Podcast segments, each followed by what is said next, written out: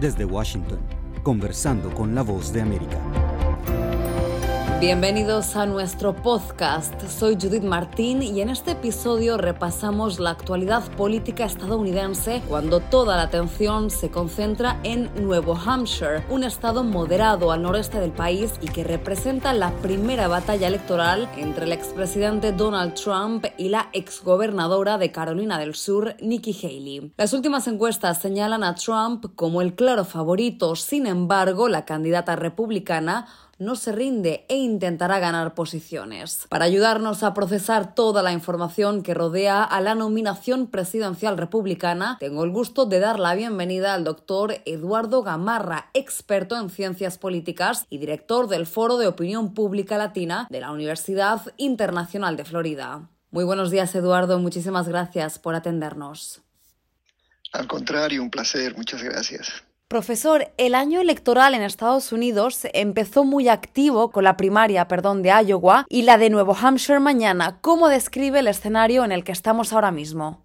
Bueno, creo que cada vez más nos acercamos a un escenario de un partido republicano completamente dominado por Donald Trump un partido que eh, se, ha, se ha unificado en torno a esta, a esta figura y que cada vez más se copa espacios. Inclusive yo diría que eh, el Partido Republicano Nuevo, digamos, es una, una coalición de, de diferentes grupos de, digamos, eh, de, de, la extrema derecha a conservadores tradicionales. Y eso hace pues que, que si bien el partido está completamente unificado en, en torno a esta, a esta figura, ya en una contienda más a nivel global, pues ahí es cuando verdaderamente veremos cuán fuerte es el, el expresidente Trump en una contienda presidencial. Y precisamente ese alejamiento de más de una docena de candidatos para la nominación presidencial eh, republicana, el último este fin de semana, Ron DeSantis, ese, ¿esa realidad es un tácito reconocimiento a Donald Trump, cree usted? Sí, yo creo que sí, pero también es, eh, en el caso de, de Ron DeSantis, creo que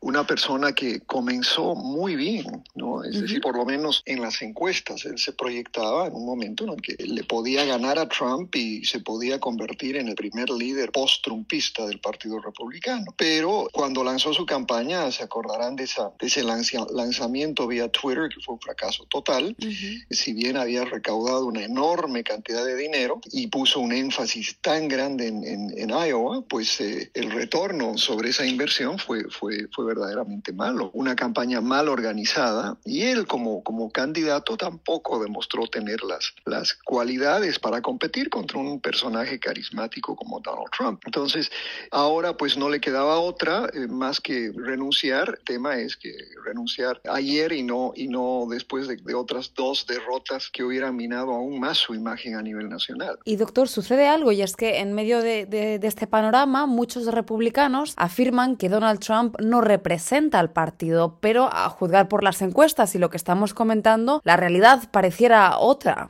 ¿Cuál es su lectura? Bueno, yo creo que es importante entender que en las primarias, que es el proceso que elige a los, a los candidatos de cada partido, generalmente participan los activistas, no participa el público en general. Es más, la mayoría de las primarias son cerradas, reservadas exclusivamente para miembros del partido. Eso hace que triunfen generalmente los candidatos que no solo tienen mejor organización, sino que como Trump corren hacia los extremos. Y Trump es un, candidato que, que se ha ido a la extrema derecha y su plataforma es de la extrema derecha y eso ha movilizado a mucha gente que, que por supuesto es la que sale a votar en las primarias. Pero ahí está el problema, que si bien el candidato es elegido por los extremos, eh, ese candidato puede no irle tan bien en una elección general donde un público, público digamos, eh, no solo ya republicano, pero ya el resto del, del electorado,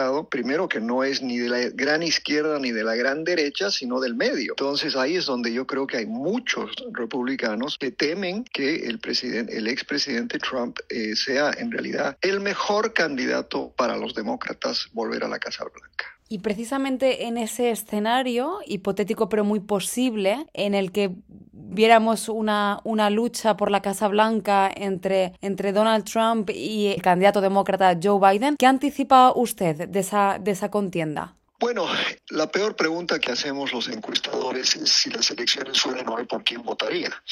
Porque las elecciones no son hoy y va a pasar mucho entre hoy y noviembre. Pero las, eh, la mayoría de las encuestas hoy dan básicamente una diferencia dentro del margen de error de cualquier encuesta. Eso quiere decir que si puede ganar Trump como, como puede, ganar, eh, puede ganar Biden. Esto, yo, yo creo que los que están celebrando prematuramente la victoria de uno u otro están completamente equivocados.